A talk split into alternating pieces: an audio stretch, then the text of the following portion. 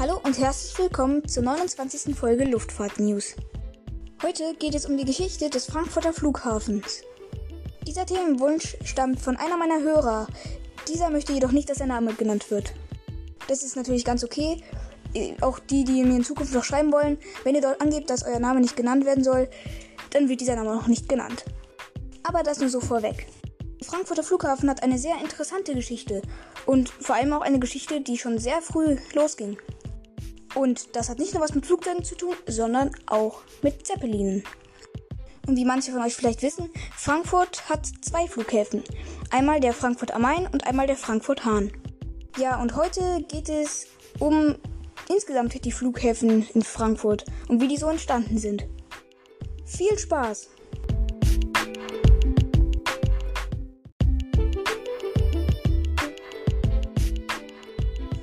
Monat nach dem Ende der ersten internationalen Luftschifffahrtausstellung wurde am 16. November 1909 in Frankfurt am Main mit der Deutschen Luftschifffahrtsaktiengesellschaft DELAG die erste Fluggesellschaft überhaupt gegründet.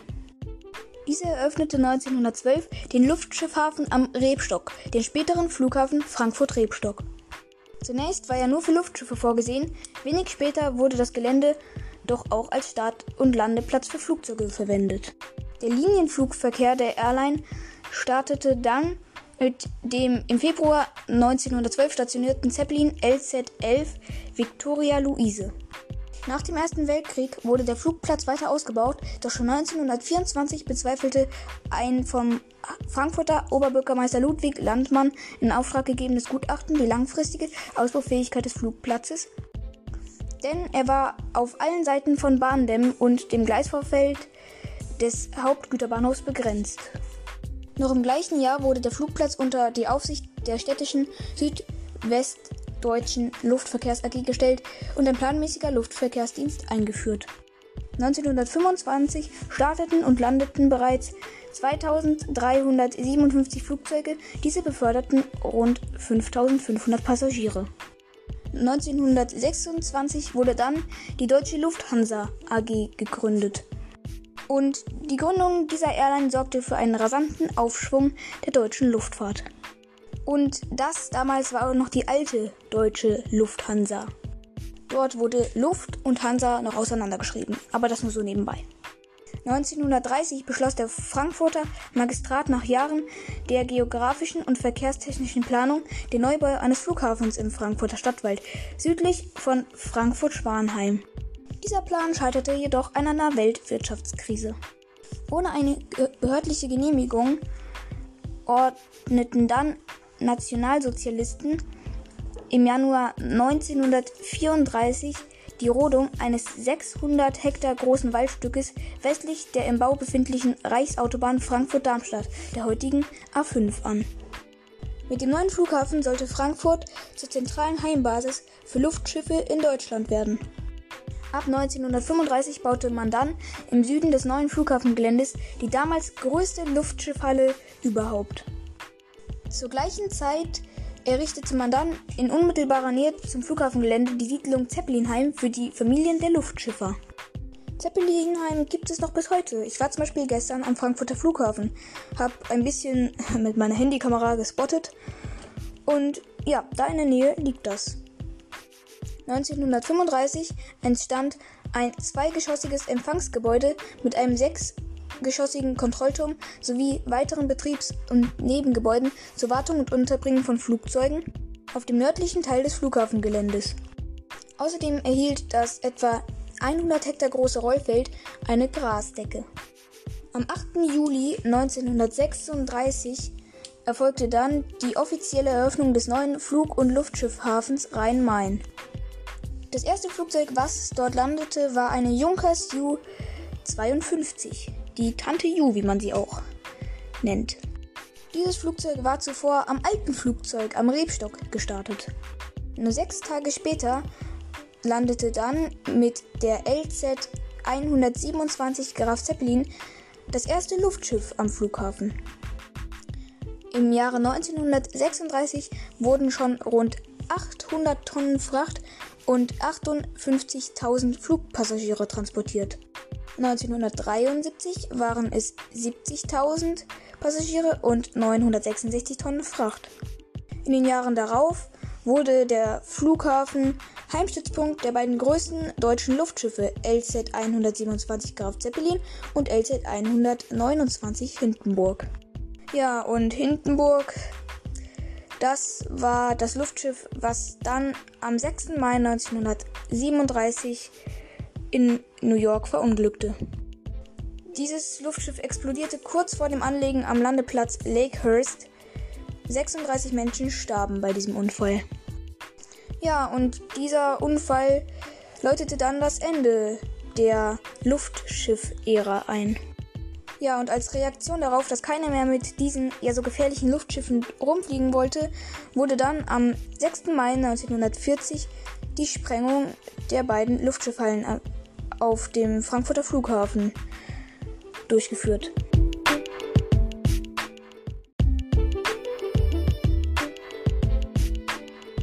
Ja, und dann folgte der Zweite Weltkrieg.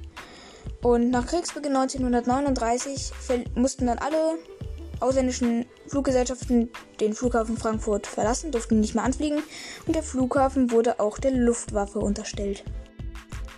Am 9. Mai 1940 starteten dann erstmals deutsche Bomber des Kampfgeschwaders 53 mit dem Ziel Frankreich.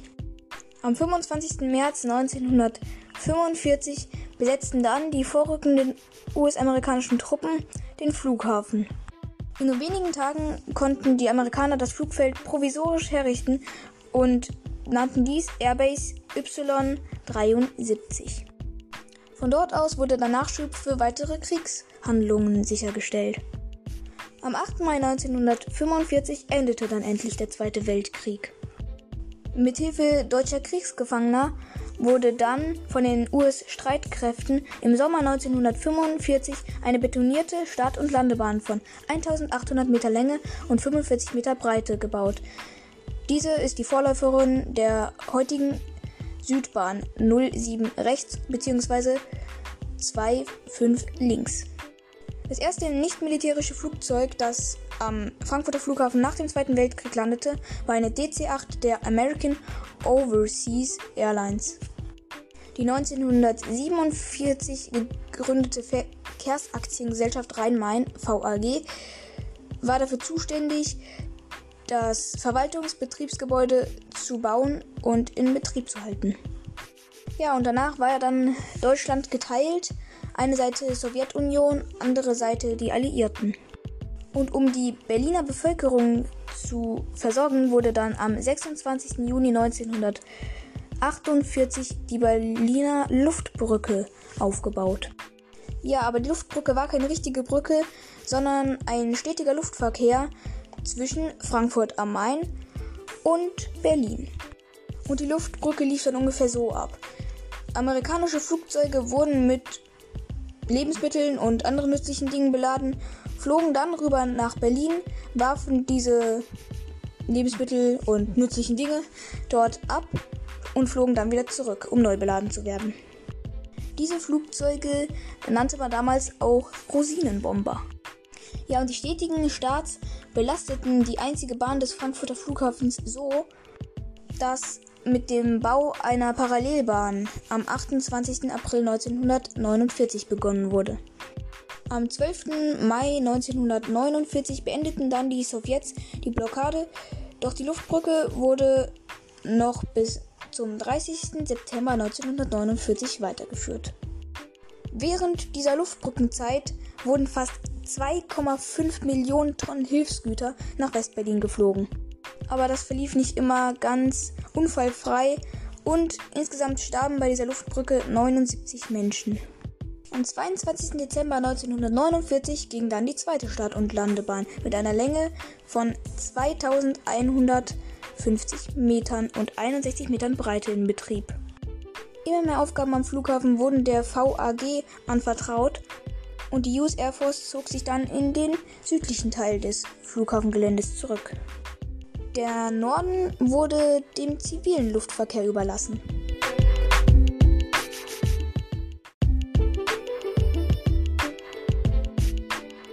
Ab dem 27. Mai 1950 flogen dann schon bereits elf Fluggesellschaften wieder den Frankfurter Flughafen an. Wegen des großen Passagieransturms musste dann das Abfertigungsgebäude um ein Geschoss aufgestockt werden. 1952 wurden dann schon über 400.000 Passagiere gezählt. 1953 waren es bereits über eine halbe Million. Im Schnitt landeten pro Tag an diesem Flughafen 100 bis 120 Maschinen. Inzwischen war das Gelände des Frankfurter Flughafens inklusive der Airbase auf 989 Hektar Größe gewachsen. 1951 entschied dann eine Kommission infolge eines vorausgegangenen Architektenwettbewerbs über den Ausbau des Flughafens inklusive eines neuen Terminals. Aufgrund von Geldmangel verschwanden die Ausbaupläne doch erstmal in der Schublade. Am 10. Mai 1952 erhielt dann der Frankfurter Flughafen erstmals ein Instrumentenlandesystem, das ILS, sowie ein Drehfunkfeuer, VOR. Am 1. Juli nahm dann eine deutsche Flugsicherungsleitstelle ihren Dienst auf. 1954 wurde dann der Flughafenbetreiber VAG in Flughafen Frankfurt Main AG, also FAG, umbenannt. Am 1. März 1955 landete dann erstmals wieder eine Maschine der deutschen Lufthansa. Doch der Aufschwung ging weiter und am 28. Oktober 1957 wurde dann die Nordbahn auf 3300 Meter verlängert. Am selben Tag eröffnete eine DC-7 der Pan American Airlines den planmäßigen Nonstop-Verkehr von Frankfurt nach New York. Die Bundesregierung wollte den Flughafen in Frankfurt auf das baldige Kommen der strahlgetriebenen Verkehrsflugzeuge vorbereiten. Frankfurt sollte der erste deutsche Flughafen werden, der für solche Flugzeuge ausgerüstet wird. Und schon wieder wurden die Bahnen verlängert.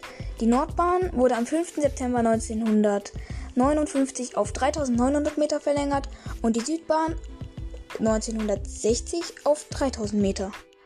Nun waren beide für Strahlflugzeuge geeignet. Kurz darauf wurde auch noch ein neues Passagierabfertigungsgebäude in Betrieb genommen. Nun war der Frankfurter Flughafen mit 81.000 Starts und Landungen nach Heathrow der größte Passagierflughafen in Europa. Und da der Frankfurter Flughafen mal wieder aus allen Nähten platzte, begann dann die Planung einer neuen Empfangsanlage mit 36 Flugsteigen für bis zu 15 Millionen Passagiere jährlich. Gleichzeitig plante man im Westen des Flughafens eine dritte Startbahn in Nord-Süd-Richtung. Da es absehbar war, dass die beiden parallelen Start- und Landebahnen bald ihre Kapazitätsgrenze erreichen würden. Aber bevor das geschah, verlängerte man die Südbahn wiederum auf 3750 Meter. Und dann begann die größte Baustelle Europas. Diese Bauarbeiten sollten das Terminal M, also Mitte, heute Terminal 1, hervorbringen. Und schon während der Bauarbeiten fiel dann noch die Entscheidung, die Kapazität des neuen Terminals Mitte auf 30 Millionen Passagiere jährlich zu verdoppeln und das Bauvolumen von 1,3 Millionen auf 2,2 Millionen Kubikmeter zu erweitern. Damals glaubte man noch, dass diese Kapazität bis zum Jahr 2000 ausreichen sollte. Und dann plante man auch noch die 4000 Meter lange Startbahn West. Doch die Startbahn West führte zu Recht zu massiger Kritik. Denn die Anwohner hatten natürlich große Angst vor Lärm und die Startbahn West wurde auch wirklich zum allergrößten Teil in den Wald reingesetzt. Also da musste ganz viel Wald gerodet werden. 1970 fand dann eine außerplanmäßige Landung einer Boeing 747 statt. Diese dockte dann an das noch unfertige Terminal M, also Terminal 1, an. Ja, und dann ging es auch schon an die Startbahn West. Nach zehn Jahren Gerichtsverhandlungen wurde dann der Spatenstich für diese Startbahn getätigt. Es gab mehrere Demonstrationen, die auch dazu führten, dass ein Polizist da sein Leben verlor. Dieser Vorfall löste dann die Demonstrationen auf. Und so wurde dann die Startbahn vollendet und in Betrieb genommen.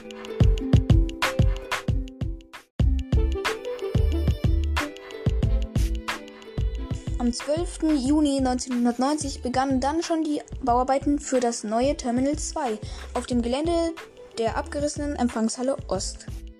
Ja, und das war die Antwort auf die überaus hohen Passagierzahlen, die dieser Flughafen ohne ein zweites Terminal nicht stemmen konnte. Und um eine schnelle Verbindung zwischen dem Terminal 1 und dem Terminal 2 zu gewährleisten, wurde dann die Skyline eröffnet. Das ist so ein automatischer Zug, der fährt von Terminal 1 zu Terminal 2. Jürgen Weber, der Vorstandssprecher der Lufthansa, forderte dann noch einen Ausbau, und zwar eine neue Start- und Landebahn. Und das gab natürlich auch wieder krasse Diskussionen mit den Anwohnern. Ja, und wieder kamen da natürlich die Anwohner ins Spiel. Das natürlich auch ganz zu Recht, denn mir tun die Leute echt leid, die da vor der Landebahn leben müssen, ohne dass sie sich für Flugzeuge interessieren. Für mich wäre das äh, teilweise ein Traum. Aber na, um 5 Uhr morgens vielleicht nicht. Aber die einigten sich dann darauf mit dem Frankfurter Flughafen, dass diese Bahn nur für Landungen genutzt werden sollte und die auch kürzer sein sollte als eigentlich mal geplant. Außerdem wurde von den Anwohnern ein striktes Nachtflugverbot zwischen 23 Uhr und 5 Uhr für den gesamten Flughafen gefordert. Darauf einigte man sich und der Frankfurter Flughafen akzeptierte auch das Nachtflugverbot. Als die Flughafengesellschaft dann an die Börse ging, musste ein neuer Name her. Und dann ging aus einem Wettbewerb letztendlich der heutige Name Fraport hervor. Dieses Wort ist auch nicht so schwer zu erkennen, aus den Wörtern Frankfurt und Airport zusammengesetzt. Ja, und dann kam auch schon langsam der A380 und Lufthansa wollte diesen auch in Frankfurt stationieren. Und dafür brauchen sie natürlich auch eine Wartungshalle. Diese wurde dann, eine Planung für diese Wartungshalle wurde dann eingereicht. Für diese Wartungshalle mussten allerdings 21 Hektar Bannwald gerodet werden. Es wurde jedoch dann letztendlich in Kauf genommen, erntete jedoch auch eine ganze Menge Kritik von Umweltschützern. Und die Amerikaner nutzten währenddessen auch weiterhin die normalen zivilen Bahnen. Und das war damals wohl, ich kam nie in das Vergnügen, so eine Maschine dort zu sehen. Ähm, das war dann wohl auch ein besonderes Ereignis, wenn dann auf den zivilen Start- und Landebahnen mal so ein Militärtransporter von den Amy's abhob. Naja, am 31. Dezember 2005, also eigentlich schon im Jahr 2006, zogen dann die Amy's aus der Rhein-Main Airbase aus. Jedoch wollten sie nicht einfach so diesen, diese deutsche Kapazität einfach weggeben, sondern siedelten sich um in den US-Luftwaffenstützpunkt Rammstein. Das Gelände wurde dann an Fraport übergeben. Und von Anfang an wurde dieser Platz schon gedanklich mitgenutzt, denn letztendlich musste auch ein drittes Terminal her. Erstmal war man in Frankfurt jedoch mit dem Bau der Landebahn Nordwest beschäftigt. Am 18. Dezember 2007 erteilte das Hessische Ministerium für Wirtschaft und Verkehr den Plan Feststellungsbeschluss für den Bau der 2800 Meter langen Landebahn Nordwest. Und dann kam es auch noch dazu, dass das Ministerium 17 planmäßige Flüge für die Zeit von 23 Uhr bis 5 Uhr, also eigentlich im Nachtflugverbot, erlaubte. Das lag daran, dass andere Flughäfen in der Nähe auch ein Nachtflugverbot hatten, dieses war jedoch so strikt, dass dort wirklich kein Flugzeug hätte landen dürfen. 2006 bis 2011 wurde über dem Flughafen Fährbahnhof ein 660 Meter langes und 45 Meter hohes Büro- und Hotelgebäude errichtet. Und der Bahnhof wurde schon so gebaut, dass man sich dachte, okay, da, kann man, da können wir auch noch was drüber bauen. Zuerst hieß das Projekt Air Rail Center Frankfurt, später erhielt das Gebäude jedoch den Namen The Square. Mit einer Gesamtmietfläche von 140.000 Quadratmetern gilt The Square als das größte Bürogebäude Deutschlands. 2011 wurde dann noch ein 70 Meter hoher Tower in Betrieb gestellt, dessen Besonderheit ein angehängter Kasten in Anführungszeichen ist, der als Technikgeschoss dient. Mit den 17 Nachtflügen zwischen 23 Uhr und 5 Uhr morgens wurde es dann allerdings nicht, weil der hessische Ge Verwaltungsgerichtshof das Nachtverbot dann doch strikt durchzog. Das hatte schwere Folgen, denn die Slots für diese 17 Flüge waren schon fest vergeben, das unter anderem auch zum Großteil für die Lufthansa Cargo. Die Landebahn Nordwest wurde dann am 20. Oktober 2011 in Betrieb genommen. Das erste Flugzeug, ein Airbus A319 der Flugbereitschaft mit Angela Merkel an Bord, landete dann jedoch erst am 21. Oktober 2011.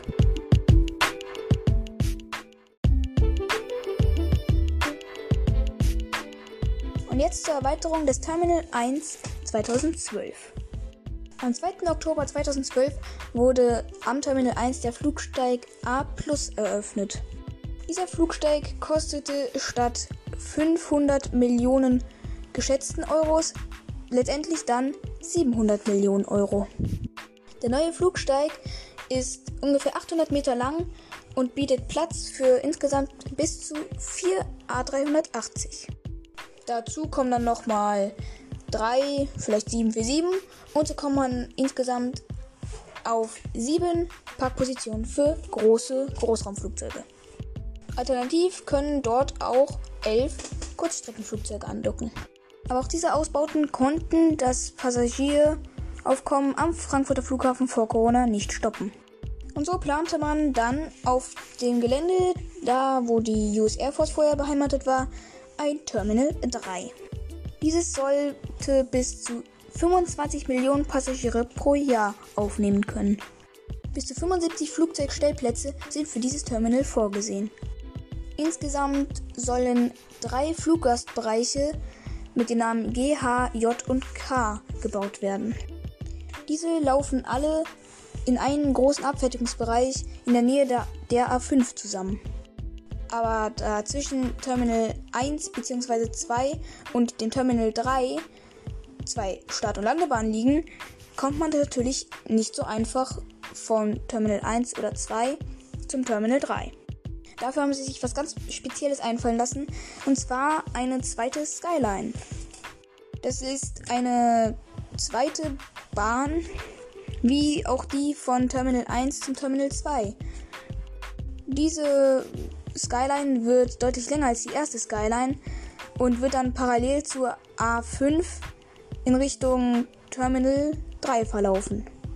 Ursprünglich sollte das Terminal 3 schon im Jahre 2015 fertiggestellt werden, doch wie man jetzt noch am Frankfurter Flughafen sehen kann, ist daraus wohl nichts geworden. Und nicht zuletzt wegen der Corona-Krise soll dieses Terminal dann tatsächlich erst im Jahre 2023 eröffnet werden. Und damit aus dem Bau dieses Terminals nicht so ein Riesenspektakel wird, wie zum Beispiel beim BER, wird auch in der Corona-Krise weiter fleißig am Terminal 3 gebaut. Und es sieht schon echt beeindruckend aus. Ich hatte es schon gesagt, ich war gestern in Frankfurt und da gucken gefühlt 100 Kräne in den Himmel.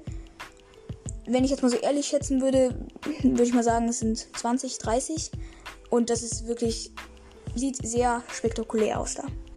Ja, und vorerst soll an diesem Terminal 3 auch nur die mittleren beiden Flugsteige in Betrieb gehen.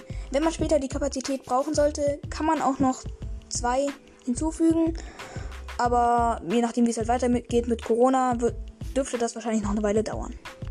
Außerdem wird es eine S-Bahn-Verbindung in die Innenstadt von Frankfurt geben.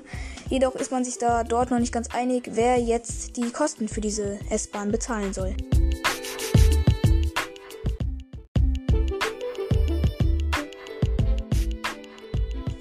Das war die Geschichte des Frankfurter Flughafens von damals bis heute.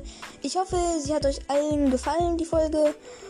Ja, ähm, ich muss euch leider noch was mitteilen und zwar das Interview mit dem Fluglotsen wird wohl doch nicht pünktlich zu den 100 Abonnenten kommen, denn er hat mir mitgeteilt, der Fluglotse, bei ihm ist gerade ziemlich viel zu tun. Ähm, und ja, das Interview wird wohl leider erst im September kommen, aber ich denke, bis dahin halten wir es noch aus. Ähm, ich bin gerade bei 99 Abonnenten. Also, naja, derjenige, der jetzt nochmal nach oben scrollt und sieht, dass er nicht abonniert hat, der könnte vielleicht der Hundertste werden. Mal sehen.